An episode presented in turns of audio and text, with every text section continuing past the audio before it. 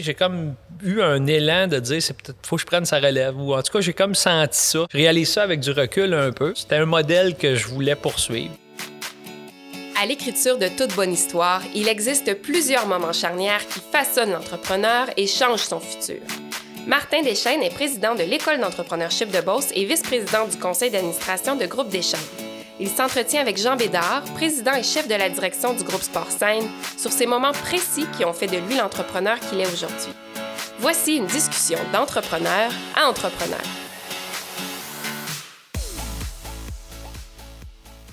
Alors bonjour, euh, mon nom est Jean Bédard, président et chef de la direction du groupe Sport Scène qui opère entre autres les restaurants euh, La Cage. Et Moïcheuse. Moïcheuse et d'autres choses. J'ai essayé d'être court maintenant. Mon nom est Martin Deschaines, je suis président de l'École d'entrepreneurship de Beauce et vice-président du conseil de Groupe Deschaines. Je vais commencer comme ça, euh, Jean. Euh, je trouve ça bien le fun de te rencontrer pour commencer. Je suis, très honoré. Pour moi, tu es un, grand entrepreneur. Euh, j'ai lu beaucoup sur toi dans les derniers jours et j'ai appris rapidement que, que tu n'étais pas de racine entrepreneuriale, mais en même temps, tu as, eu une grande euh, influence entrepreneuriale dans ta vie. Oui. Moi, j'ai travaillé pour une entreprise qui s'appelle Groupe Deschaines. Fait que la pancarte en avant de la compagnie chez nous, c'était Groupe Deschaines. Fait que Martin Deschaines, Groupe Deschaines, c'était facile, mais la cage au sport, c'est bien plus gros que Jean Bédard. Fait que j'aimerais ça qu'on. J'aimerais ça que tu nous expliques un peu c'est qui t'es, d'où tu viens. Comment j'ai atterri là. On a juste une heure, là, hein, c'est ça? Oui, mais parle-nous un peu de d'où tu viens. Ben j'aimerais ça, ben, en fait, moi, euh, comme, je, comme je t'ai toujours dit, euh, moi, j'aime beaucoup les projets. Je suis un gars de projet depuis que je suis jeune. Euh, j'aime toujours embarquer dans, des choses. Puis, j'ai fait mes études comme comptable agréé au HEC, mais je savais que je ne serais pas comptable traditionnel toute ma vie. Euh, j'aimais trop les projets pour ça. Puis, alors que j'étais au HEC, il venait de partir ce concept-là, M. Durst, c'est un, entrepreneur visionnaire, la cage au sport. Et euh, moi, je suis un gars qui aime le sport, euh, qui aime avoir du plaisir. donc, la première fois que je suis rentré là-dedans, j'ai dit, tabarouette, il a vraiment pensé à ça pour moi. j'ai vraiment senti que ce concept-là avait été bâti pour ce que j'aime, mes valeurs et tout ça. Donc, j'ai fait, mon cours en comptabilité, j'ai fait mon stage, je suis parti de mon bureau la journée que mon stage s'est terminé. J'avais un besoin de partir quelque chose. Puis en même temps, il y avait une gang à Saint-Hyacinthe d'amis, euh, des gars un petit peu plus vieux que moi à l'époque, qui avaient acheté une franchise de la cage. Puis j'étais un peu jaloux de ne pas être là-dedans, moi. sais. Puis ils m'avaient pas demandé au début d'embarquer là-dedans. Remarque que j'étais très jeune. Puis. Euh, moi, tu sais, je veux dire, j'avais pas nécessairement la finance pour, pour les suivre, mais, je me voyais dans ce projet-là. Puis, finalement, on a fil en aiguille, ils ont manqué de, capital pour amener le projet à terme, puis ils, sont, ils m'ont approché pour voir si je ne connaîtrais pas un groupe d'amis pour investir avec eux autres. Donc, c'est un peu comme ça que, j'ai commencé avec la cage. Puis, de fil en aiguille, j'avais mon bureau de comptable, on été des franchisés. Au début, on a eu beaucoup de difficultés, on a appris tout ce qu'il fallait pas faire euh, très rapidement, on a fait beaucoup d'erreurs. La deuxième cage qu'on a ouverte, ben, ça a été beaucoup mieux.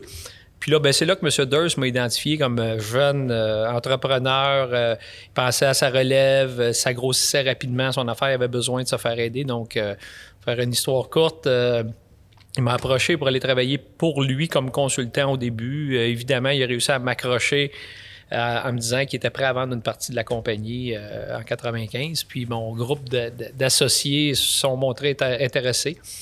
Puis euh, je suis tombé président en 95 à 30 ans de la cage. Puis ta graine d'entrepreneur, elle vient de où? Écoute, moi, mes parents, mon père travaillait à l'Hydro-Québec euh, toute sa vie. Euh, ma mère était à la maison, elle a travaillé un petit peu dans le milieu juridique. Puis, tu sais, c'est mon grand-père. Moi, mon grand-père, ça a toujours été mon modèle. Je me rappelle, il vient de Saint-Antoine de Tilly. il y avait une maison sur le bord de l'eau. il était un entrepreneur général avec beaucoup de succès.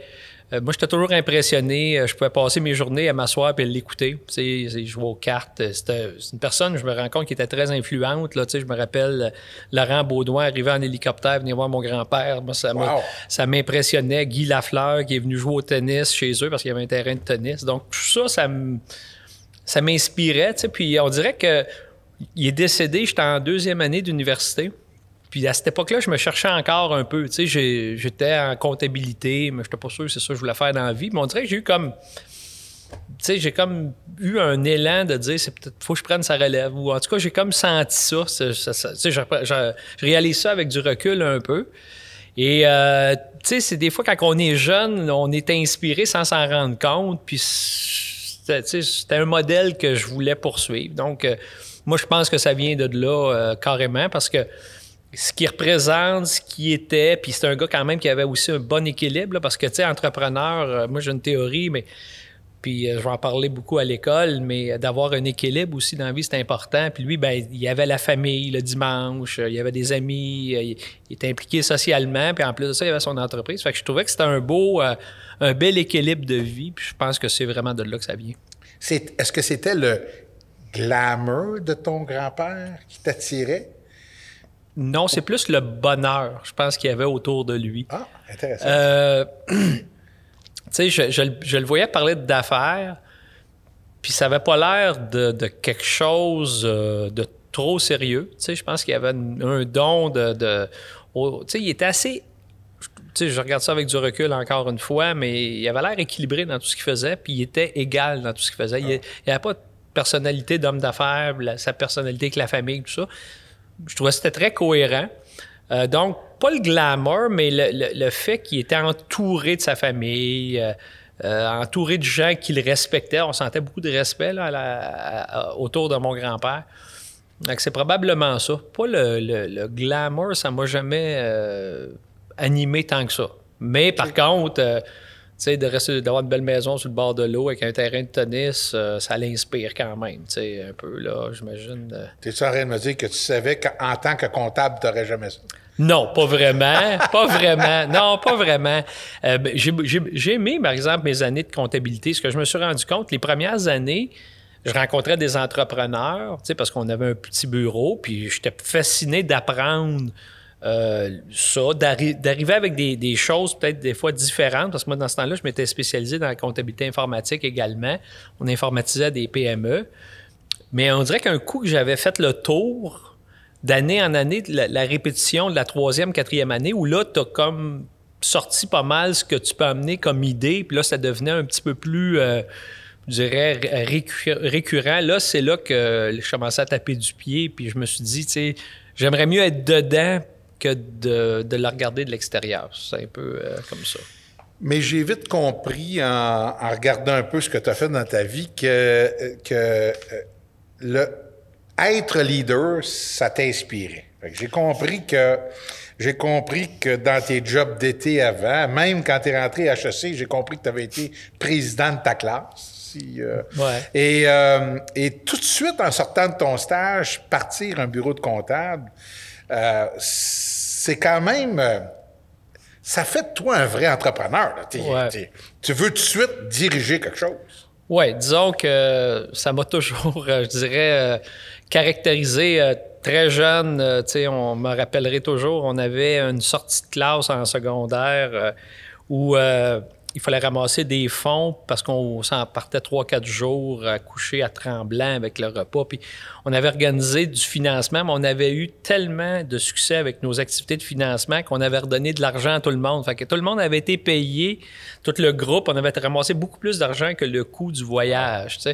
Euh, donc, moi, j'aimais ça participer à ça. On organisait une discothèque, on faisait. Tu sais, j'ai toujours aimé ça, d'organiser des événements. J'ai toujours été dans les bons sièges aussi. C'est sûr que j'aime, quand je rentre dans quelque chose, je rentre euh, à, je dirais. Puis naturellement, je dirais, c'est pas tout le temps je m'impose, je veux m'occuper de ça. mais on dirait que par la force des choses, je me ramasse souvent à être dans les personnes qui lead ça. Donc, euh, depuis très longtemps que c'est comme ça. Puis j'aime ça être dans ce siège-là. Euh, j'aime faire avancer les choses, j'aime faire une différence. j'ai confiance parce que je pense pour être leader, avoir du leadership, de l'entrepreneurship, faut que tu sois confiant. faut pas que tu aies peur de faire des erreurs non plus. Parce que si, tu as peur de faire des erreurs, euh, change de change de change de métier. Parce qu'un entrepreneur, moi je dis tout le temps, ce que j'aime le plus, c'est que je me couche le soir puis je suis moins niaiseux que la veille. J'ai toujours appris, à tous les jours, on apprend toujours. OK.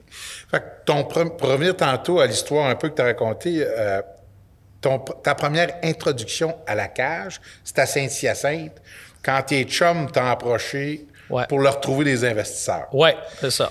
Puis là, ben, tu t'es retrouvé à, devenir un investisseur en même temps. Ça, j'ai compris ça. Mais euh, au départ, j'avais pas l'impression que tu voulais vraiment t'impliquer dans la gestion de la place. Non, absolument pas. Puis ça, écoute, c'est toute une histoire. C'est ça, je l'ai appris très jeune. C'est qu'on était 18 gars au début. Là. Écoute, 18, euh, un notaire, euh, il y avait un assureur, un chiro. Euh, on a... Puis là, on était tout du monde, des jeunes gens d'affaires de la ville qui étaient sûrs que ça marcherait au bout, au bout. On connaît tout le monde. C'est une petite ville, Saint-Hyacinthe, puis tout ça.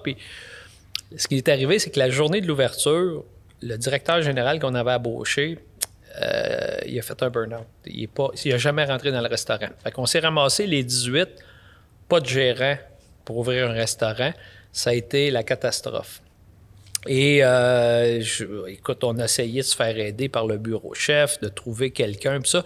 on a eu six mois d'enfer où là, tout le monde nous parlait en ville, on est allé là, pas de service, c'était pas bon, patati patata. Donc, la première leçon que j'ai eue, c'est que t'as beau être un paquet de bons investisseurs, mais celui qui opère le commerce, c'est ce qui est le plus important. Puis on ne l'avait pas, ça. On pensait qu'on avait tout, là. On avait la finance, les connaissances, les contacts et tout ça.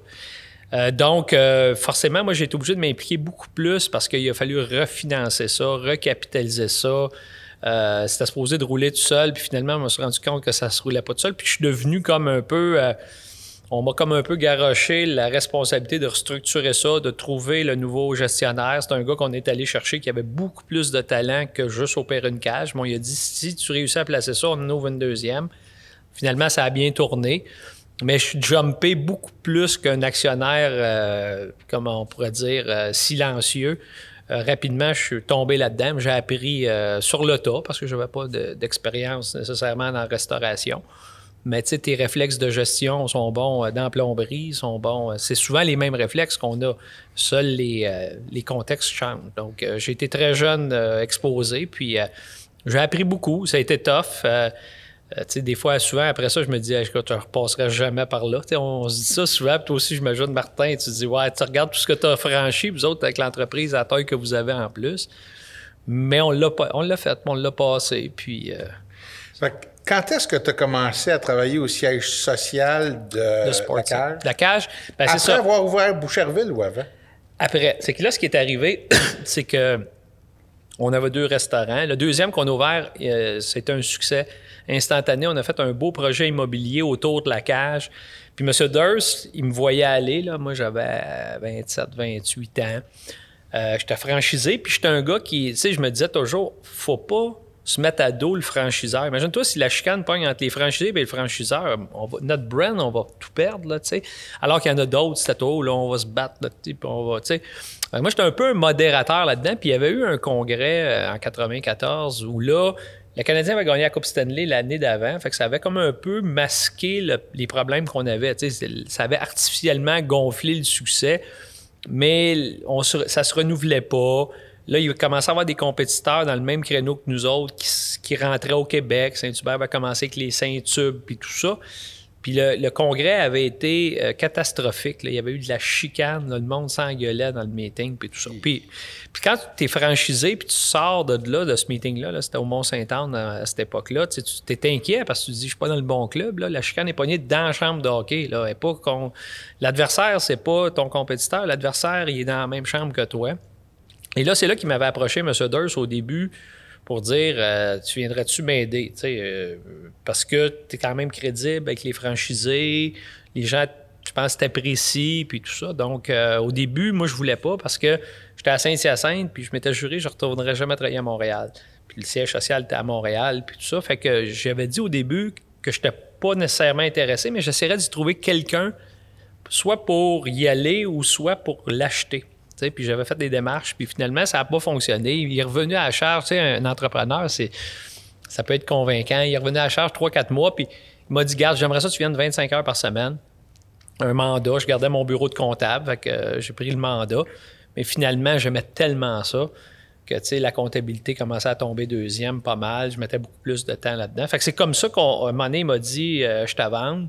Puis là, en 95, après Boucherville, ben là, évidemment, là, je suis arrivé à je suis arrivé chez Sparsane comme président là, à, 30 ans. Là, t'es rentré là après avoir acheté. En même temps. En même temps. C'est qu'en fait, T'étais il pas- m'a dit- Ah, mais t'étais comme consultant avant. Avant, j'étais consultant, puis là, à un moment donné, euh, faire une histoire courte, j'étais en train de, pla- de travailler fort pour essayer de l'aider à placer ça. Puis j'avais vu, je fouillais dans les fax, moi, tout le temps pour voir un peu ce qui se passait dans la compagnie parce que la- les autres gens de la direction ne partageaient pas beaucoup d'informations. Il y avait une petite guerre interne, là.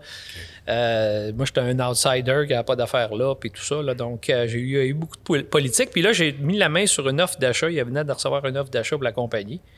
Fait que là, je suis parti, je suis allé le voir. Je dis là, vous êtes en train de vendre la compagnie. Là, si vous la vendez, moi, je ne me pèterai pas tout ça. Là. Ah, mais il dit pourquoi t'as- Je sais pas s'il m'avait pas tendu un piège. Dis, pourquoi toi et ton groupe d'actionnaires, vous ne serez pas intéressés à acheter ça, vous autres? Et c'est là qu'on est parlé avec mes partenaires. Puis moi, je les ai convaincus d'acheter. Et là, ben là, à ce moment-là, quand on a acheté, je suis tombé à temps plein là, chez Spaceline. On a acheté le contrôle. C'est une compagnie publique euh, depuis 84. Et on, depuis, quatre- depuis, deux, ouais, depuis 95, en fait. Ça fait, ça fait 25 ans, juste avant la pandémie, que j'étais président. Mais c'était public en 80, à partir de 84. C'est ça. En fait, c'est dans le temps des REA, je ne sais pas si tu te rappelles. Mm, oui, oui, très, un des très bien. premiers REA, bon, ben, M. Durst, euh, c'était un nouveau mode, de, de- de- financement. Il avait fait une émission pour ouvrir deux, trois restaurants. Il y avait de 2 millions de dollars. Fait que ça a été une compagnie publique. Ça a toujours resté une compagnie publique. Là, euh, je dirais qu'au début, euh, je veux dire, là, maintenant, gérer une compagnie publique, là, c'est beaucoup, beaucoup de travail. C'est beaucoup, beaucoup de- c'est très complexe, alors que ça l'était moins au début, là, 25 ans. Euh, mais c'est encore une compagnie publique. Puis, euh, je dirais qu'au niveau de la gouvernance, il y a, il y a beaucoup, beaucoup d'exigences. là. Ouais, c'est Euh, coûteux. C'est très coût. coûteux. C'est très, très coûteux. En fait, c'est drôle parce que tu vois, euh, nous autres, chez Deschaines, en 1987, je vais te dire ça que août, septembre, on a monté un, monté un book pour aller public. Il y a eu le crash. Puis en sept- fin septembre 2000, euh, 1987, Oh boy. il y a un gars qui est venu nous voir, il a dit à mon père, il a dit pourquoi vous allez euh, vous voulez aller public? Mon père ben il dit tout le monde le le monde fait, fait ça, ben ouais. Tout le monde le fait, la réa, j'ai des chums qui l'ont fait, puis tout ça. Puis le gars il dit écoute, Vous n'avez pas vous besoin. n'avez pas besoin Ben de ça. non. Vous avez en masse d'argent. Ben ouais. Vous pouvez faire. Au pire, si à un moment donné, tu as de la misère à avoir de l'argent, ben là, tu iras public. Mais- Fait que le gars a convaincu mon père, en fin septembre 87, de ne pas aller public. Une chance. il a Puis euh, ah, c'est ça, puis en octobre 87 qu'il y avait le crash. Fait que avez été chanceux. Combien qu'il souhaitait lever avec, dans ce temps-là? C'était quoi l'émission? Honnêtement, je me, me souviens souviens pas. Je me souviens pas. Ça fait longtemps. Ça mais- fait longtemps. Mais c'était à mode. Dans ce temps-là, Ah là, oui. les paquets il y en a beaucoup qui sont reprivatisés, puis, puis tout ça. ça. là. Mais tu sais, c'était beaucoup plus facile. L'accès, il y avait des. Tu te souviens, il y a les, les REA, ça donnait des crédits d'impôt pour les investisseurs. fait ouais. qu'il y a beaucoup de gens qui étaient, ils mettaient de l'argent, puis c'était très généreux aussi là, comme, euh, comme Ouais. programme. Mais euh, non, c'est fait que là, c'est comme ça que je me suis ramassé en 95 à la cage. C'est quoi, euh, c'est qui les, les, les personnes euh, dans ta vie qui t'ont le plus influencé comme gestionnaire? Tes modèles de Ben- gestionnaire ou d'entrepreneur? Ouais. Ben, en fait, là, c'est ça, j'ai parlé de mon grand-père. Je dirais que une personne que j'ai beaucoup aimé transiger avec, euh, c'est Pierre Boivin, du- quand il était président du Canadien. Euh, Pierre, qui est maintenant, je pense, président du conseil de métro, puis de, il travaille chez Claridge, tout ça. Mais Pierre, euh, tu sais, nous, on, on- on était, tu sais, la cage dépendant du hockey. Il y a eu une période, moi, quand je suis arrivé comme président en 95, imaginez-vous, là, c'est l'année où il y a eu la grève au baseball. Après ça, les Nordiques sont partis de Québec. Puis là, les Canadiens n'ont pas fait les playoffs pendant cinq ans consécutifs. Fait que tout l'environnement de sport, quand je suis arrivé comme président, par-dessus tous les problèmes que j'avais à régler, euh, disons que ça, Au début, je me disais, je pense que je me suis fait avoir par M. Durst. Il m'a vendu, vendu ça. Mais finalement, ce qui est arrivé, c'est que Pierre Boivin est arrivé comme président des Canadiens fin des années 90, des années 2000. Il m'a approché pour qu'on mette une cage au Centre Bell. Puis lui, il a marketé le hockey. Puis c'est, le hockey est devenu populaire. Fait que nous autres, on a profité de notre association avec le Canadien, euh, de, de l'énergie que Pierre et son équipe a donnée au brand du Canadien. Parce qu'avant, eux autres étaient obligés de faire de marketing. Les Canadiens, ils vendaient tout. Là. Les billets étaient vendus. Euh, là, ils ont déménagé au Centre Bell. Il fallait qu'ils remplissent ça. Il y avait des enjeux, des loges, puis tout ça. Euh, lui, il m'a influencé beaucoup. Euh, après ça... Comme George Durst, par exemple, c'est oui, un gars ben, qui... ben, en fait, moi, Parce ce que que... moi, moi j'ai comme un- Je sais pas, j'ai toujours adulé ce gars-là. tu sais. C'est Ah un ouais, gars qui était connu pour Ah ses ouais. connexions d'un bar. Ah ouais, il, a, il a parti de sortes Ah, ben d'affaires. oui, ben mais oui, c'est ça, c'est un- un grand homme d'affaires? Ben, Ben, ben, juste, c'est euh, un, c'est un visionnaire, un gars très créatif. Euh, tu parce que si on, on se souvient, quand il a parti ça, la cage, lui, c'est parce qu'il y avait un local dans le Vieux-Montréal, il savait pas quoi faire avec, ça marchait plus. tu c'était le, roi des discothèques dans ce temps-là. là. Il y avait plein de discothèques. Moi, je, je- Toi, t'as été DJ, pas ça, je pense. hein? Ouais, j'étais DJ, mais pas dans ces discothèques. Ok, Moi, ça, c'est ok. dans- quand j'étais au cégep. Euh, ouais, ça, ça, puis je faisais des mariages. Ça, ben, c'est ça, quand je te dis, j'ai fait plein d'affaires. Là. Puis euh, lui, M. Durst, ce qui est, euh, ce qui est intéressant, c'est qu'il connaissait rien au hockey. Il n'est jamais allé au Forum de Montréal de sa vie. Mais il avait vu dans les années 80 comment que le monde est- au Québec était fou de hockey. C'était dans le temps de la rivalité canadien-nordique. Fait qu'à un moment donné, il y avait un local, puis il s'est dit, euh, ben, il dit ça, ce place-là, il dit, on va mettre un écran géant là-dedans, puis ça coûtait cher, un écran géant là-dedans. là. Juste le satellite, là, dans le temps, ça coûtait 50 000 à avoir des postes là, Wow. des États-Unis, puis tout. Là. Mais il était tout seul, il y avait un positionnement unique, il n'y a personne qui, qui avait ça.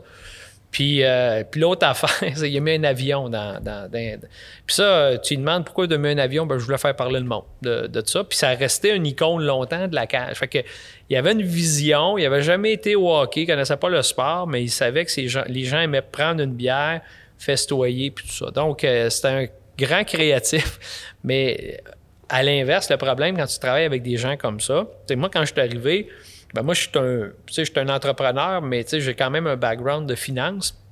J'aime bien quand que le bilan, euh, on, on- est solide pour, pour continuer. Puis lui, lui, c'était pas ça. Lui, c'était. euh, là, il arrêtait pas. Il disait, on va partir un autre concept. On va. Puis moi, j'étais comme ma tête était pas là. J'avais tellement de problèmes à régler pour, à la base avant de commencer à faire des projets. Mais lui, il avait besoin, il, nourrissait ça. Puis il avait beaucoup d'idées.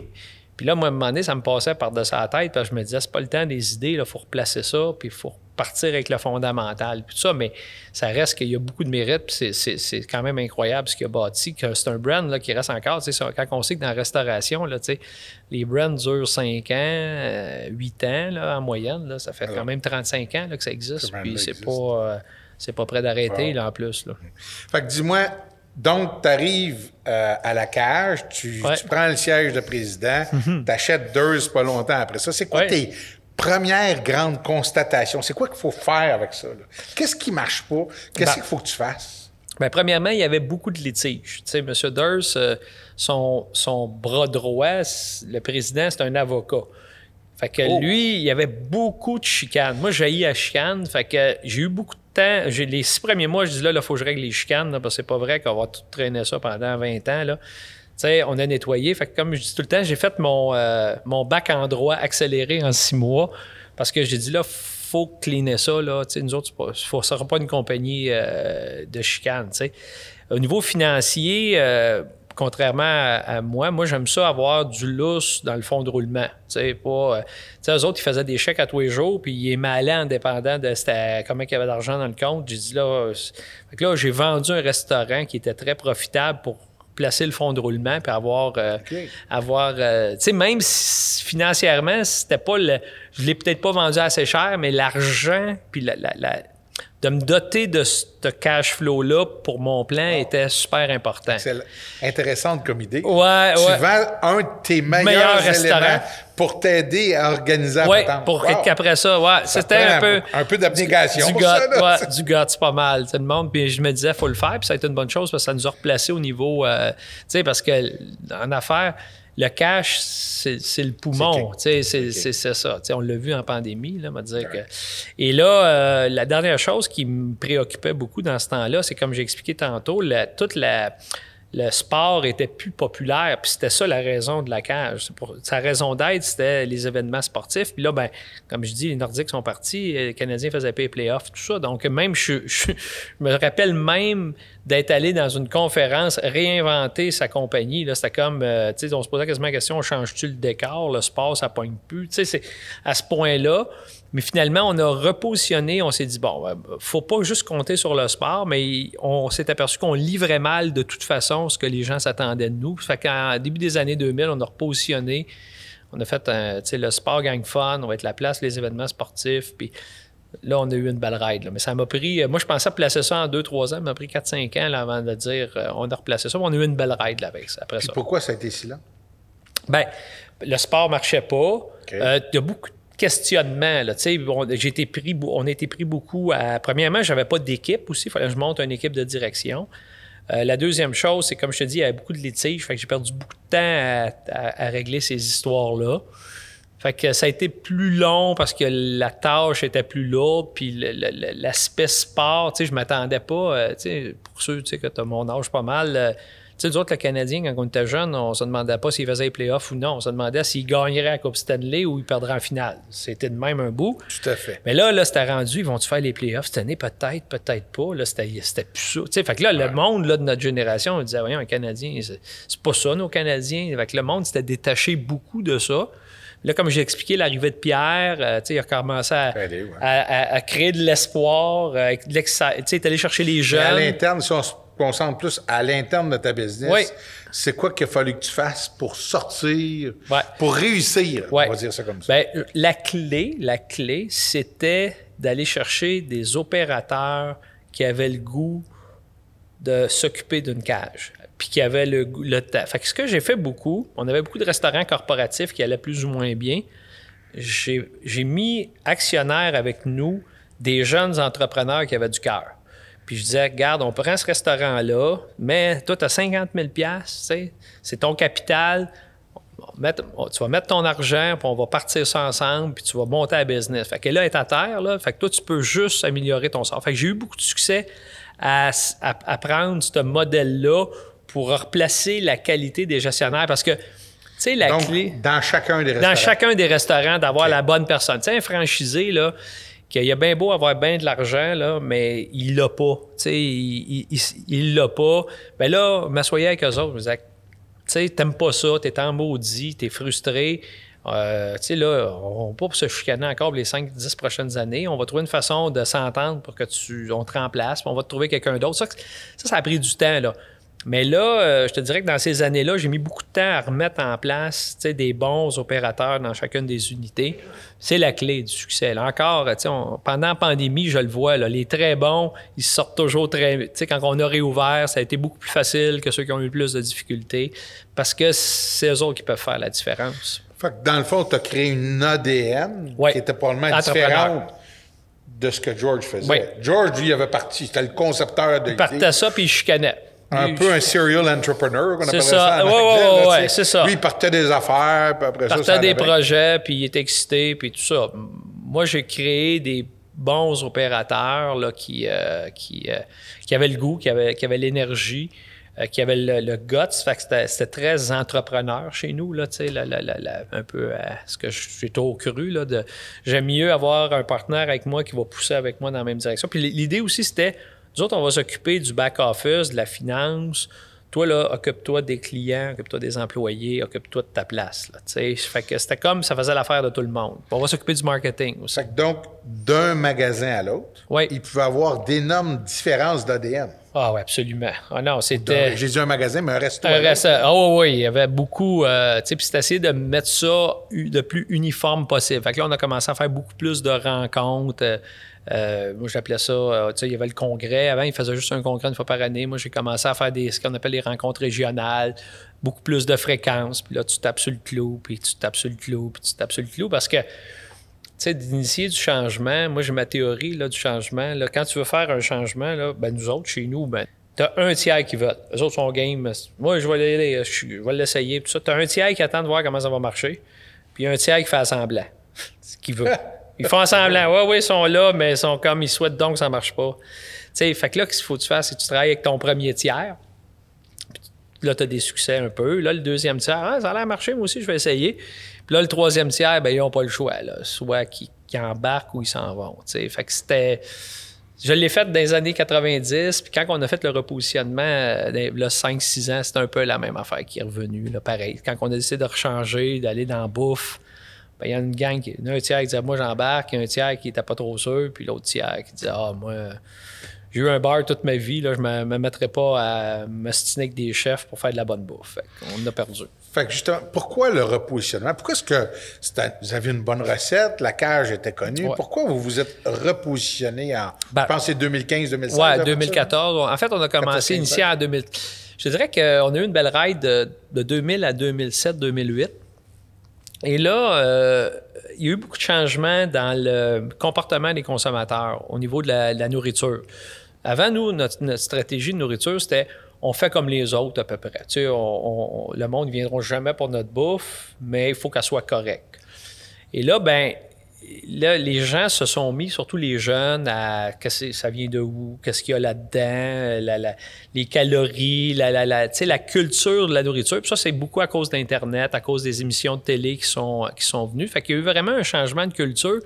Nous autres, on ne l'a pas pris beaucoup, ça. Puis là, il est arrivé un paquet de nouveaux concepts d'ambiance, mais en plus avec la nourriture euh, supérieure, si on veut, mettons, le keg, bâton rouge. Tout, t'arrivais à tous ces restaurants de chaîne familiale, mais plus upscale. Puis nous, ben, on n'avait pas mis de temps dans ça. On était en retard au niveau de la nourriture. Donc, on peut se dire qu'à l'époque, votre ADN, c'était plus le sport. Oui. Puis avec quelque chose en arrière qui était de la bouffe un peu, Ouais, get together, la bière, etc. bière, ça. Ouais, ouais. Puis vous- là, vous avez amené ça ailleurs, qui est Ouais. plus dire, ça peut plus être juste ça. Non, c'est ça. C'était une- en fait, c'est une condition minimale pour réussir dans la restauration pour que la bouffe soit bonne. Fait que nous autres, on partait de loin. Tu sais, on n'avait pas de cuisinier. C'était beaucoup. euh, euh, très automatisé. On va me donner un exemple. Les, les vinaigrettes, euh, c'était des vinaigrettes qui duraient six mois, parce qu'il y avait tellement de sucre et de sel là-dedans. On est allé chercher Louis-François, on a refait les recettes euh, avec des ingrédients. On, on allait chez les cuisiniers qui vont cuisiner et non qui vont pitonner des fours à micro-ondes, des affaires de même. Je mets ça au pire, là. Mais euh, avant de partir ça, puis là, on s'est dit, avant nous autres, moi, j'ai toujours marché par trois, des, trois piliers, là, c'était euh, sport, gang, fun. Au début, là, euh, les années 2000, là, c'était le sport, on est en gang, on a du plaisir, ça a du bruit, il y a de la bière, puis tout ça. Ça, c'était ça, puis on a eu beaucoup de succès.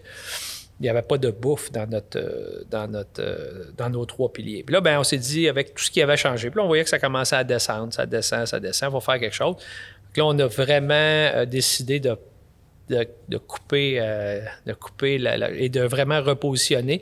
C'est devenu bouffe, bière et sport. Donc, la bouffe en premier, il faut qu'elle soit bonne. C'est comme, une condition. Après ça, ben, on a une place de bière. C'est pas une affaire raffinée. Là, je veux dire, là, ça donne quand même une idée que c'est une brasserie et non euh, un restaurant végétarien, si on veut.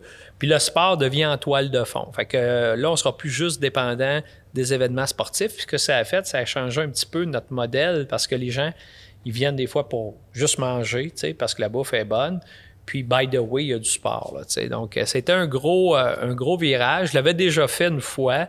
Euh, encore une fois, c'est des épopées, c'est toujours un petit peu plus long que tu penses. Par contre, on a eu beaucoup de succès là, avant, la, avant la pandémie. Nous autres, on s'en allait sur notre année record, là, euh, les deux, les deux yeux fermés. Là. Ah oui? Ah oui, oui. Nous autres, on, ça- écoute, été- on avait six mois de fait, nous autres, là, à- quand c'est arrivé le 12 mars, là, le- la, la pandémie. Puis euh, il a fallu, que je ref- tout le monde avait des bonus. Là, fait qu'il a fallu que je fasse un nouveau programme de bonus. On s'en allait là, sur notre année record. ouais. Fait que, donc, ça nous a reculé un petit peu. Fait que, euh, on, on va y revenir tantôt à la pandémie parce que ton secteur en particulier a été très affecté là, par la pandémie. Mais donc, euh, est-ce que quand tu as fait ta revision, je vais dire, appeler ça Ouais. revision stratégique ou Ouais. revision d'affaires, as-tu perdu des clients avec ça? Tu mettais-tu Oh, ouais. à, à risque des clients? Puis Ouais. comment tu as fait le calcul? Parce que là, c'est- tu sais, euh, ouais. c'est risqué comme entrepreneur. Tu dis, je vais changer ma business, je m'en vais ailleurs. Ouais. Tu sais, moi, j'avais fait beaucoup. J'avais fait un petit comité.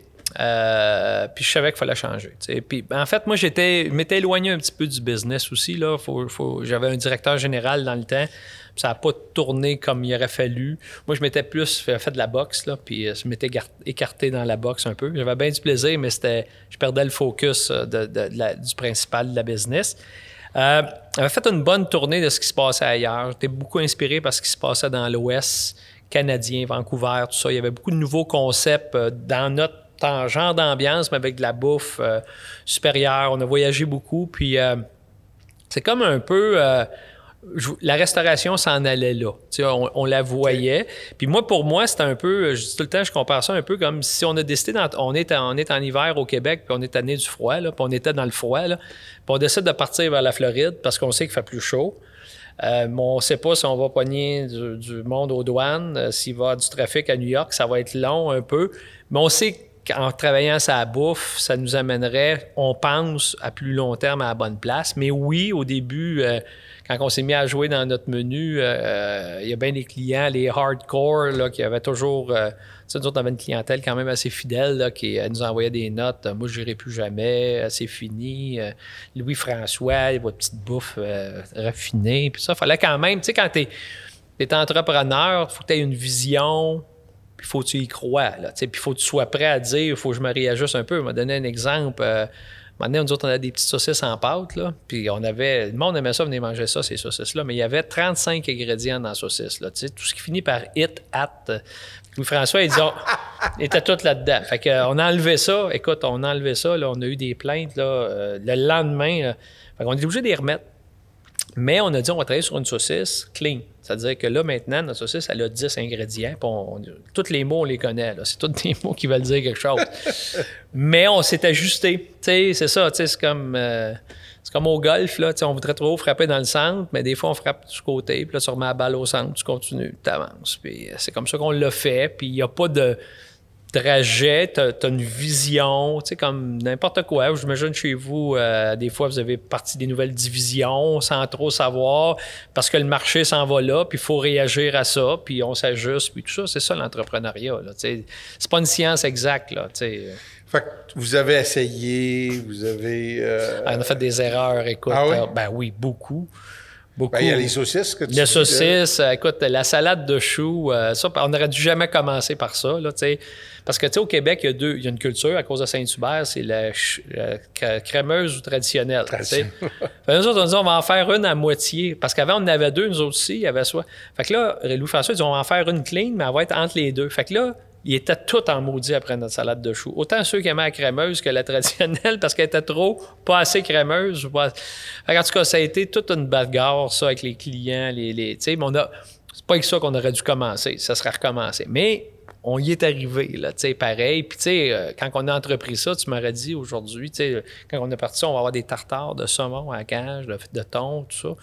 Tu sais, j'aurais dit, voyons donc, euh, ça se peut pas, là, tu sais, dans mes plus beaux rêves. Euh, puis aujourd'hui, on l'a, là, tu sais, on a réussi à le faire, tu sais. Fait que des fois, ça t'amène aussi plus loin même que tu aurais pu souhaiter, là. Fait qu'est-ce que tu aurais fait de différent dans toute cette évolution-là de la cage?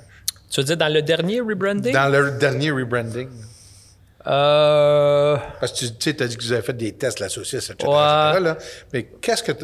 Aurais-tu fait quelque chose de différent ou tu penses que, tu as pris le bon chemin? Oh, je pense que j'ai pris le bon chemin. Sérieusement, pour moi, écoute, euh, ça aurait été vraiment une réussite, euh, notre positionnement. Écoute, je, je donnais des conférences en Suède. Moi, il y a une, compagnie qui nous ressemble qui m'a appelé pour que je vienne expliquer ce qu'on avait fait. J'ai beaucoup de demandes pour reparler du repositionnement, qu'est-ce qu'on a fait. Euh, écoute, euh, ce qui m'a rendu le plus triste là, de tout ça, c'est que j'ai perdu plus de joueurs que j'aurais pensé de tu sais les premiers guerriers là de de ma première quand je suis arrivé là comme jeune comptable les propriétaires tu veux ouais, dire c'est ça qui m'ont dit à un moment donné moi Jean je suis plus là euh, moi j'avais jamais ça avant c'était pas simple là, de gérer un chef tout ça j'en ai perdu de ça. des bons soldats là, qui ont été avec moi dans le... C'est comme si on avait fait deux guerres, nous autres. La première guerre, quand je suis arrivé, puis cette guerre-là.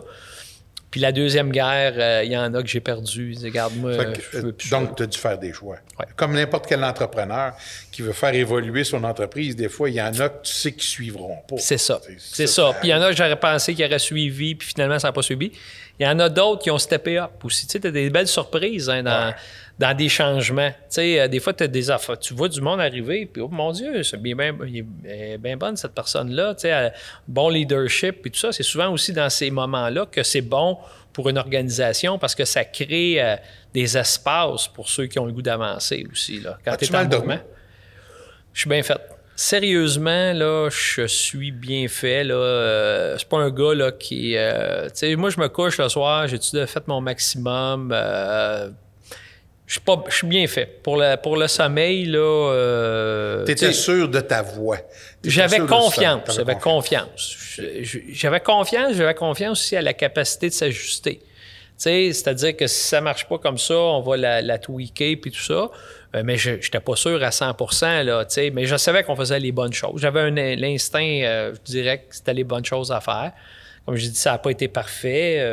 ça n'a pas, c'est jamais parfait. Mais si on regarde pour moi, j'étais très fier de, ce qu'on faisait. Écoute, j'étais pour annoncer, euh, on, on, va ouvrir en France euh, la cage. Ah oui? Wow. Ouais, c'est ça, éventuellement. Ouais. On avait une entente, mais là, avec la pandémie, ça s'est retardé. Mais tu sais, notre concept a attiré l'attention, surtout notre nouveau concept, les nouveaux restaurants, tout ça. Donc, euh, non, je, je, je je suis pas tant que ça, là, à part d'être capable de retenir. Mais ça, quand, dans le changement, c'est ça qui arrive aussi souvent, c'est que tu perds un peu de monde. Là. Puis le fait, tu sais, tu es un des actionnaires. oui. Tu as, quelques actionnaires euh, privés, on va dire ça comme ça, qui sont importants. Oui. Puis tu as, un paquet de personnes qui ont des actions de la cage ou de, de Sportine. Euh, comment on vit ça? Euh, parce que moi, groupe de chaînes, c'est la famille de chaînes qui est propriétaire. Fait que là, quand on a une décision à prendre, on est né trois ou quatre. on était quatre avec mon père à une certaine époque, on est rendu les trois frères. Pas long pour prendre une décision. Non. Alain Lemaire, ben, il m'a déjà dit, à une certaine époque, on était les trois frères. Bernard, Laurent puis moi, si on était d'accord, bon, il y allait, peu importe. Mais ben moi, je, premièrement, la, façon que le, capital est structuré, moi, j'ai une famille qui est associée avec moi depuis 23 euh, ans à peu près. C'est sûr que, tu sais, je veux dire, c'est pas des gens qui sont dans le day-to-day, mais j'essaye quand même de leur expliquer ce que je voulais faire. C'est que ça, j'ai eu quand même, j'ai un bon appui du conseil d'administration. Euh, puis les actionnaires minoritaires, honnêtement, j'en entends jamais parler. on n'est pas assez gros pour que des, institutions nous suivent et qui m'appellent pour savoir qu'est-ce qui se passe, tout ça. Euh, moi, j'ai beaucoup travaillé, beaucoup plus dans l'optique de l'organisation, de mes équipes qui soient capables de grandir dans l'organisation. Euh, j'ai pas eu de. C'est sûr que là, quand sais, moi, j'avais dit, euh, si on fait ça, un repositionnement comme ça, il faut sacrifier deux, trois ans de profit. Euh, mais des fois, encore une fois, comme on avait fait, j'ai expliqué, quand j'avais vendu le restaurant de Laval, qui était un restaurant très payant pour nous, des fois, reculer de deux, trois pas pour repartir à le canon, faut que tu le fasses. Fait c'était, je l'ai géré un peu euh, au mois, je dirais, dans le temps. Puis écoute, je pense que les gens avaient quand même, je que les gens avaient confiance. Ils étaient surtout contents que je m'implique autant que ça dans, dans, dans, ce projet-là de repositionnement. J'avais euh, quand même une, meilleure équipe que j'ai jamais eue. J'avais j'avais, je m'étais adjoint de gens euh, quand même bien autour de moi. Puis on a réussi à, amener ça à bonne place jusqu'à temps que la pandémie arrive.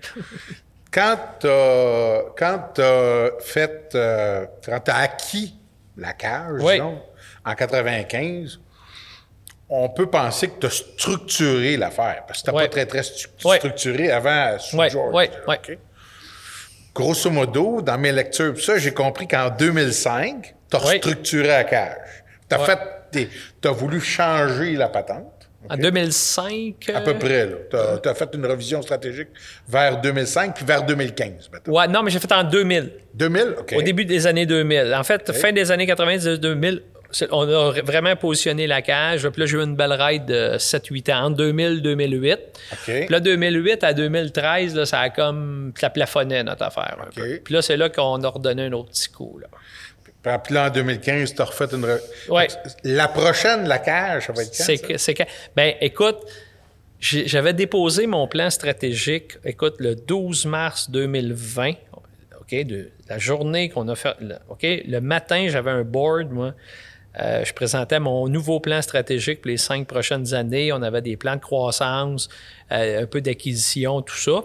Moi, je, partais, j'avais mon boarding pass dans mes poches après mon meeting. Je m'en allais en vacances pour trois semaines d'après-midi.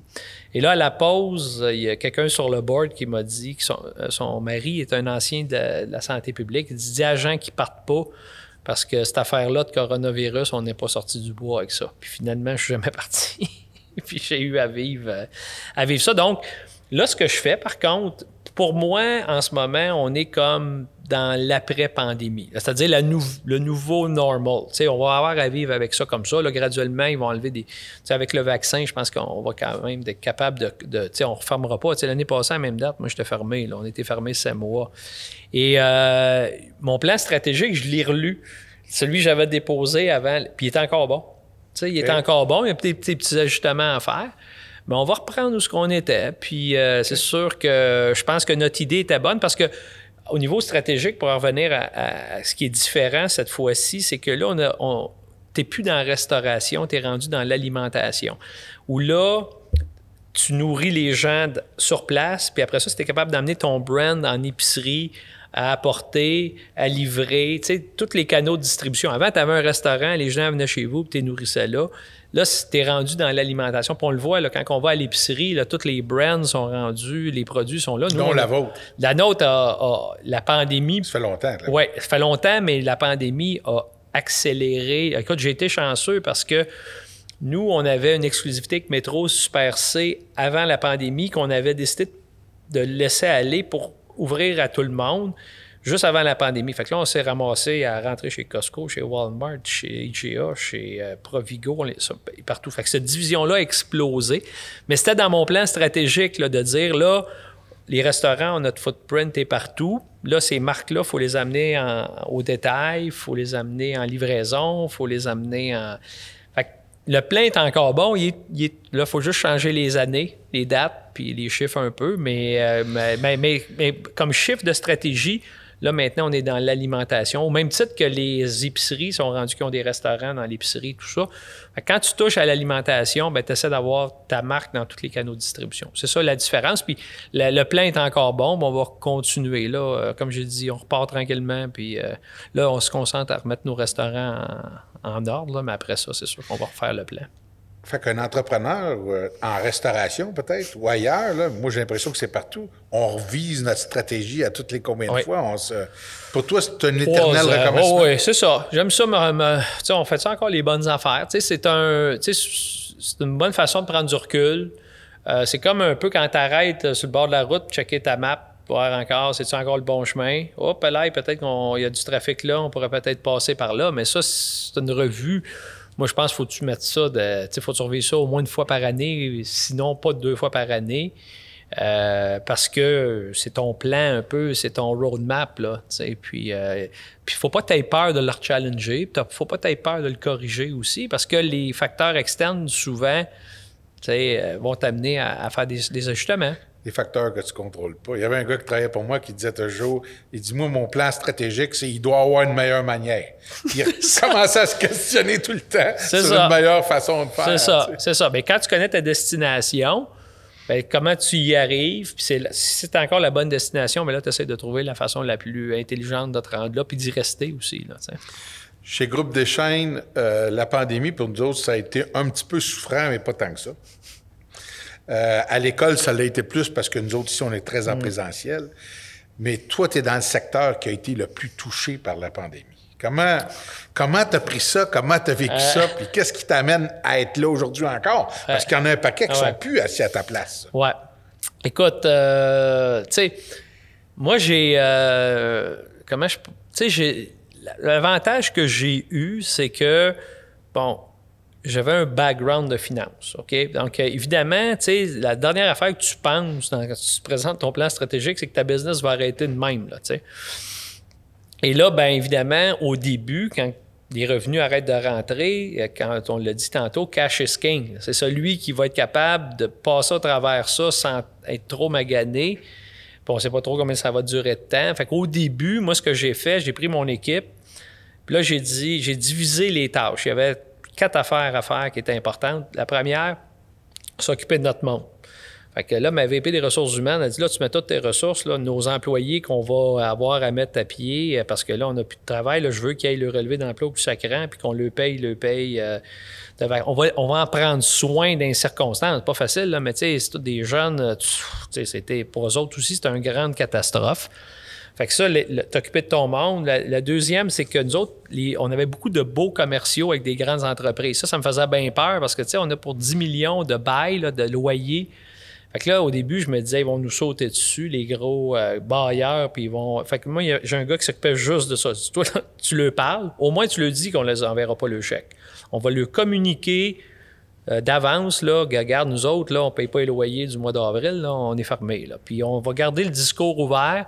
Parce qu'à un moment donné, dans ces affaires-là, ceux qui vont s'être bien comportés, ben je pense qu'ils vont ça va être plus facile de repartir de partir en chicane avec tout le monde. Après ça, ben évidemment, mon gars de finance, toi, tu t'occupes du cash. tu payes pas euh, pour rien, mais on veut pas mettre personne en faillite, mais tu on n'a plus de revenus. Puis, après ça, moi, je restais avec mon gars de marketing opération pour qu'on commence déjà à dire, bon, ben on fait du take-out de livraison, là, faut... Euh, on va en faire pour un petit bout, il faut s'organiser un petit peu plus. Fait que ça, au début, là, ça a été, écoute, j'ai regardé, moi, j'aurais jamais pensé ça, là, mais tu sais, un C36, tu sais c'est quoi, là? J'ai fait un scénario, là. Si, mettons, combien de mois qu'on pouvait toffer sans revenu, puis si on faisait faire une proposition concordataire, imagine-toi, imagine, tu passes de ta, meilleure année en trois, quatre mois à penser à, te mettre sur la protection de la faillite. écoute, j'ai le document, j'ai tout gardé ça, là, moi, en, en note. Moi, au début, j'écrivais à chaque jour ce qui se passait de jour en jour, qu'est-ce qu'ils ont annoncé, qu'est-ce qui nous est arrivé, comment on a fermé nos salles à manger, puis ça, parce qu'un jour, j'ai dû m'écrire un livre, c'est sûr, avec ce qu'on a vécu. Fait qu'au début, ça a été ça. Après ça, ben là, le, puis tu sais, au début, quand tu comme entrepreneur, tu n'as jamais eu d'aide gouvernementale. Tu t'attends pas ce gouvernement va venir t'aider, là, tu sais. Puis là, ben finalement, ils ont commencé à sortir, ils ont été vite, honnêtement, là, si on regarde, on peut chioler sur bien des affaires là, pendant la pandémie, mais les aides financières sont arrivées assez rapidement. Là, ça nous a un peu comme, OK, là, tu sais, je veux dire, là, au moins, on peut commencer à regarder un peu dans les airs, là, puis euh, savoir que oui, ça va être long, mais on ne sera pas tout seul. ça, ça l'a aidé un petit peu à. Puis moi, j'ai commencé, je faisais des meetings tous les matins avec mon équipe de direction à 8 heures. Zoom meeting, tout le temps, tout le temps, tout le temps. Qu'est-ce qui s'est passé hier? Puis après ça, j'ai commencé avec tout l'ensemble du réseau deux fois par semaine. Euh, les gérants, assistants gérants, beaucoup d'informations. Elle me disait, faut les, faut qu'ils sentent qu'on est là, faut qu'ils sentent que, fait que moi, je voulais pas perdre mes meilleurs. Puis ça, je suis bien fier de ça. Mon équipe de direction est restée parce que j'ai du bon monde qui travaillait pour moi. Là, puis c'est sûr que les téléphones ont sonné, euh, les, grands détaillants, puis tout ça. Là, ça fait que je suis capable de garder mon monde autour de moi. Puis les bonnes personnes. Puis finalement, c'était beaucoup plus long que, prévu. Écoute, on ferme, on ouvre, on referme. Quand ils nous ont fermé l'année passée, là, euh, sept mois de temps, puis un moment donné, à Québec, on avait réouvert. Deux semaines après, ils nous ont refermé. Écoute, c'était épouvantable pour un restaurant. le moral des gens, c'était fait que là, on est, moi, depuis le 1er septembre, j'ai dit passeport vaccinal, c'est ça le new normal. Puis, euh, comme on dit, euh, the show must go on, la tonne de Queen, je, l'ai fait jouer à mon monde. J'ai dit, garde, faut continuer, il y a des clients qui viennent. Puis, euh, l'autre affaire que je dis au monde, tu sais, le monde est très fragile en ce moment. puis j'ai dit, c'est pas à place chez nous pour parler de pandémie, puis de vaccins, puis d'anti-vaccins. Les autres, là, ils viennent chez nous, là, faut qu'ils se détendent, faut qu'ils parlent de sport, il, y a assez là, des réseaux sociaux, puis il y a les nouvelles, puis tout ça. Là, de garder ça, garder vos opinions pour euh, à la maison. C'est pas le temps de. de, nous autres, on est une place, puis on est un restaurant. J'ai quand même du bon monde, mais il y en a beaucoup qui ont été euh, bien affectés par ça encore aujourd'hui. Fatigué, le monde est fatigué de ne pas travailler. C'est aussi fatigant de pas travailler que travailler. Mais euh, je suis assez confiant qu'on va bien s'en sortir, mais ça va prendre encore un peu de temps. Ça veut dire quoi pour toi, prendre encore un peu de temps? Ben moi, je pense qu'on a encore pour un an. Là, euh, surtout, euh, il y a des régions que ça va bien. Euh, évidemment, on est tous frappés par la pénurie de main-d'œuvre, comme tout le monde. Montréal va prendre un peu plus de temps. Là, le temps que le monde retourne. Déjà que c'est mieux, là, on le voit. Là, moi, je suis retourné dernièrement à Montréal. Écoute, j'ai été quasiment un an et demi sans aller à Montréal. moi, je ah restais à sa rive sud, ben, il n'y avait rien à faire. Puis Là, ça décolle un peu. Là. Le temps que Montréal, le, monde recommence à voyager. Là. On, sent que ça redécolle. Moi, mon feeling, c'est que l'année prochaine, là, euh, par contre, il va sûrement avoir une crise économique euh, autour. de l'argent, là, il ne pousse pas dans les arbres. Là, euh, les déficits du gouvernement, tout ça, j'ai l'impression que ça va euh, quand les gens, il commencent à rembourser le, prêt qu'ils ont eu, puis toute la quête, là. Pas, ça sera pas facile. Non. si on veut se projeter dans l'avenir avec la cage, c'est quoi euh, les deux, trois éléments importants pour toi, là, pour, pour que la cage puisse continuer, la, cage et vos opérations de restauration, là, puissent être pérennisées? Oui. Ben moi, en fait, ce qu'on a réussi à faire avec la cage, c'est-à-dire qu'on a un beau footprint au Québec d'une quarantaine de restaurants mhm. avec euh, du bon, une bonne business de détail. J'aimerais ça la reproduire avec d'autres brands du Québec. sais, on a Moishes qu'on a acheté, euh, le steakhouse à Montréal, qui va très bien en épicerie. Ça, je veux consolider la marque Moishes. Puis peut-être un ou deux autres projets de marques québécoises là, que j'appelle qui ont des jambes, là, qu'on pourrait faire un peu le même modèle qu'on a réussi à faire avec, avec la cache. Fait que ça nous ferait une belle compagnie d'alimentation, là, avec des marques du Québec qui seraient disponibles soit en restaurant, soit en épicerie, soit en livraison, soit en... Fait que c'est un peu ça, là, le, le, le, le mon, mettons, mon, mon prochain cinq ans. Tu as parlé beaucoup du, de ton monde tout le long de... Ouais. de, de, de- de- Est-ce que... C'est quoi le rôle de ton monde dans la pérennité, justement, de- Ben, de, là- l'entreprise? Là, en fait, j'ai fait. Tu sais, dans une pandémie, it's time to shine. hein. Puis tu vois les gens qui sont capables de stepper up. Puis j'ai beaucoup de monde. Ben, en fait, je suis pas une grosse équipe, mais ils ont steppé up beaucoup.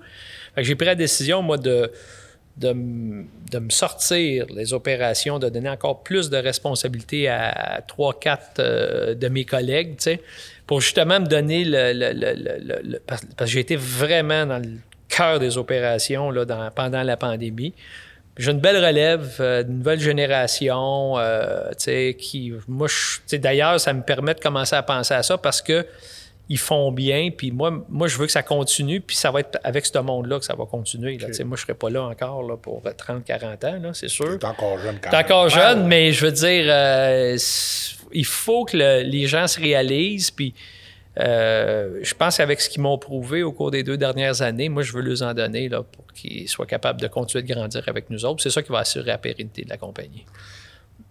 On a parlé tantôt de tes revisions stratégiques, tes clients. Euh, ça a évolué. Penses-tu que ça fait partie de l'ADN de la cage maintenant de savoir c'est qui le client continuellement? Absolument. Tu sais, euh, le, le- client, nous autres d'ailleurs, ça, je suis encore, ça, c'est une autre affaire, je suis fier parce qu'on on a lancé notre nouvelle application, là, toute refaite pendant la pandémie. Puis là, on vient justement de lancer la nouvelle application, le Club Cash, de fidélité, puis tout ça, qui va nous permettre justement de connaître encore plus nos clients. Euh, ça devient de plus en plus sophistiqué, je dirais, le, spécialisé, le, marketing, puis tout ça. Euh, et moi, je pense que la technologie va aider beaucoup à améliorer encore plus l'expérience client. Donc, on investit beaucoup là-dedans. Euh, il faut s'adapter. Les jeunes qui s'en viennent, nos clients, nos employés, sont nés avec un téléphone. c'est pas compliqué. Euh, je donnais un exemple, des fois, je le donne, puis c'est encore pire, mais mes, garçons, quand je leur dis qu'ils ont de la malle, ils savent pas c'est quoi de la malle. Sais, du courrier, là, ils eux autres, ils reçoivent des courriels, du papier, ils n'ont pas ça. Donc, il faut voir venir d'avance cette nouvelle cohorte de clients-là qui s'en vient, puis cette nouvelle cohorte-là d'employés également, qui vont être, euh, qui vont avoir été élevés dans la technologie, puis comment qu'on fait pour que leur expérience soit le fun. Donc, euh, c'est ça, rester on the edge, là, comme je dis. C'est ça qu'on essaie de faire. Puis avec le défi de la main-d'œuvre, là, comment est-ce qu'on fait pour garder notre monde ou pour être capable d'avoir du monde? C'est quoi la recette magique de la cage? Flexibilité. Ben, on n'a pas de recette magique parce que, honnêtement. Ben, vous en avez une recette Ouais. sûrement. En tout cas, vous en Ouais, ben, une. euh, ben, en fait, je pense qu'il faut accepter. euh, Qu'est-ce qui est nouveau, là? euh, c'est d'accepter que euh, des cédules sont très flexibles. Il faut donner beaucoup de latitude à l'employé de se faire remplacer par un de ses collègues et non que le boss décide de toutes les cédules de tout le monde, tout ça. Pourvu qu'il y ait quelqu'un. Ça, c'est une nouvelle approche. Avant, je veux dire, la cédule, c'est le boss qui la faisait, puis tout le monde suivait la cédule, personne n'y touchait, faut que tu sois beaucoup plus flexible. Je dirais que les heures d'ouverture aussi euh, dans la restauration, là, pas juste à la cage, les gens, il va falloir qu'ils s'habituent à ce que lundi, euh, midi, ben ça, c'est pas ouvert. Puis euh, pour être capable d'être ouvert dans des grandes périodes euh, d'affluence où là, les, les- les employés sont occupés, euh, et euh, tu as plus de flexibilité au niveau des heures, tout ça. Donc, euh, c'est vraiment, ça va prendre de la flexibilité. Nous autres, avant, on était ouvert 11 heures jusqu'à minuit tous les jours dans tous les cages. Là, en ce moment, c'est pas le cas du tout, du tout. Non. Euh, Alors, on a des places qui sont pour ouvert le midi. C'est là pour rester, tu penses? ben, tu sais, avec la pénurie de main-d'œuvre, euh, là, je ne sais pas qu'est-ce que ça va avoir comme impact quand les programmes gouvernementaux vont finir, mais j'ai comme l'impression que, je vais donner un exemple. Cet été, moi, je suis euh, responsable de la restauration à mon club de golf où je suis membre, puis, euh, on a une super équipe, mais le chef, il était plus capable, il n'a pas le temps de se reposer. j'ai demandé au conseil, ils m'ont demandé qu'est-ce qu'on devrait faire. Mais je dis, moi, je pense qu'il faut fermer une journée. Puis là, depuis qu'on a fermé une journée, tout le monde est content parce que, tu sais, dans la restauration, quand tu es ouvert, même si tu es à la maison, tu n'es pas en congé parce que tu sais pas, il y en a un qui rentre pas, puis c'est toi finalement comme gestionnaire qui est pris. Fait que de, reposer ton monde, euh, c'est un marathon, leur repartir l'industrie. Moi, je pense que ceux qui vont gagner, c'est ceux qui, qui vont tranquillement, mais de façon à pas. À, pas épuiser leur gens. Tu sais, la nouvelle génération, l'équilibre, la famille, euh, ne veulent pas travailler soir, fin de semaine, ça va rendre, euh, ça va rendre beaucoup notre, notre travail encore plus difficile. Dans votre milieu. Ouais. Moi, d'un dernier, d'abord, je suis un gars qui aime beaucoup manger, et qui aime beaucoup boire. Fait que les gens qui connaissent ma, stature physique comprennent ça assez vite. Mais, mais j'ai compris que, on a quelques minutes encore, j'ai compris que le bonheur euh, de nos équipes, de notre staff, des personnes qui travaillent pour nous autres, passe par le bonheur des clients. Puis le bonheur des clients passe par le bonheur de notre staff et qui sont intimement liés. Et, euh, je regardais récemment des gens être... Euh, sais, je vais te dire... Je vais dire, par exemple, les Parisiens, à une certaine époque, tu rentrais dans un restaurant puis tu faisais une plainte de quelque chose, les ah. gens disaient littéralement Si monsieur n'est pas content, monsieur n'a qu'à prendre la porte. Ah ouais. J'ai l'impression qu'on se rapproche de ça un peu. Que on peut pas, on, est obligé comme client d'accepter que c'est un privilège qu'on a de se faire servir. Et vice-versa, ben, c'est de créer cette connexion-là parfaite. Oui, c'est ça, parce qu'effectivement, euh, moi, en tout cas, je suis très. Euh, je sais que par où tout a pas, tu sais, les gens de la restauration, par quoi qui ont passé, puis qu'il leur reste encore à, avoir comme défi. Moi, je suis très. Euh, compréhensif, là, tu sais. Je pense que les gens, il faut qu'ils réalisent. Moi, je dirais qu'en général, par exemple, de ce que je comprends depuis qu'on est réouvert, les gens sont conscients qu'on est une industrie qui a été durement touchés, beaucoup plus euh, comment ils sont ils compatissent beaucoup avec nous. Donc euh, ça va être ça pour un petit bout encore. C'est vraiment la nouvelle façon de fonctionner. Puis moi je dis à mon monde, tu sais, avant on mettait de la pression. Puis là, là j'ai dit go go. Tu sais, là, on, ils ont tout eu là. Tu sais, puis en plus de ça, souvent ce qu'il faut pas oublier, c'est qu'en plus du travail, nous on a été affectés beaucoup au travail. Il y a des gens qui ont été affectés au niveau de la famille, euh, tu sais, de la santé. tu sais, ça a ça fait que peut-être qu'ils ne sont pas à leur meilleur en ce moment, point à la ligne, mais j'aime autant les garder. Puis là, il faut être un petit peu plus euh, compréhensif, je dirais, là, de ce temps-ci. Là. Euh, moi, nous autres, en tout cas, moi, je demande à mon monde là, de go easy. Tu penses qu'on va pouvoir retourner, euh, revenir en arrière un peu? je pense que oui. Je pense qu'il va y avoir moins de restaurants. Il va y avoir quand même un nettoyage. Euh, les bons vont rester, les bons vont se relever, les bons vont, vont, être là. Euh, va avoir moins de choix un peu, je dirais. Ça va coûter plus cher. Euh, aller au restaurant, comme en Europe, là, c'est comme ça commence, hein, les prix montent, là, je veux dire, les denrées montent, il va falloir que tu payes tes, tes employés plus cher, mais oui, je pense que ça va revenir avec moins, peut-être un peu moins de restaurants, mais... Euh, J'ai l'impression, moi en tout cas, qui aime manger dans un restaurant, qu'aujourd'hui, avoir une table dans un restaurant, avoir une place, c'est rendu un privilège. Ouais. Parce que tu peux pas, avant ça, tu peux quasiment choisir ton restaurant à peu près quand tu voulais. En avait quelques-uns qui étaient plus fermés que d'autres. Mais, mais, là, aujourd'hui, c'est à peu près. Que, récemment, avec mon épouse encore, on cherchait un restaurant ça a tout pris qu'on se trouve une place pour manger. Il faut réserver. Puis, euh, tu sais, je, pensais, je parlais justement avec un de mes amis qui avait loué une maison à Charlevoix il y a trois semaines. une belle maison. Puis, tu t'en vas à Charlevoix, évidemment, la nature, tu vas bien manger, produits locaux. Puis, il dit, le lundi, il dit, pour aller manger, on était obligé d'aller faire la ligne. Euh, dans un restaurant très familial, c'était le seul qui était ouvert à Malbé. Là. Mm. Les autres, tous les restaurants étaient fermés. Les gens vont avoir une période de. de puis puis, tu sais, moi, de tout ça, la pandémie, je pense que les gens réalisent finalement comment c'est important dans leur vie la restauration. Euh, puis je pense qu'on va être moins pris pour acquis qu'on l'était, puis les gens vont encore apprécier plus euh, quand ils vont venir chez nous. Bien, tant mieux. Écoute, euh, j'aimerais peut-être juste finir en te posant la question. Pour toi, être un bon entrepreneur dans ton domaine, il faut qu'on fasse quoi? Il faut qu'on faut qu'on inspire les gens. Euh, au même titre que chacun de mes gestionnaires, je lui dis toujours, n'oubliez pas, vos employés vous regardent à tous les matins. Vous ne en rendez pas compte, comment que tu files, es-tu de bonne humeur?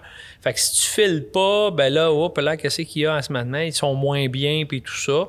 Donc, tu dois un peu prêcher par, par l'exemple. Euh, tu dois être euh, positif, tu dois être là quand il y a du trouble aussi, tu ne te sauves pas. Euh, dans mon domaine, je pense que c'est ça, parce qu'on a une jeune, une des jeunes employés, souvent qui ont besoin d'être guidés.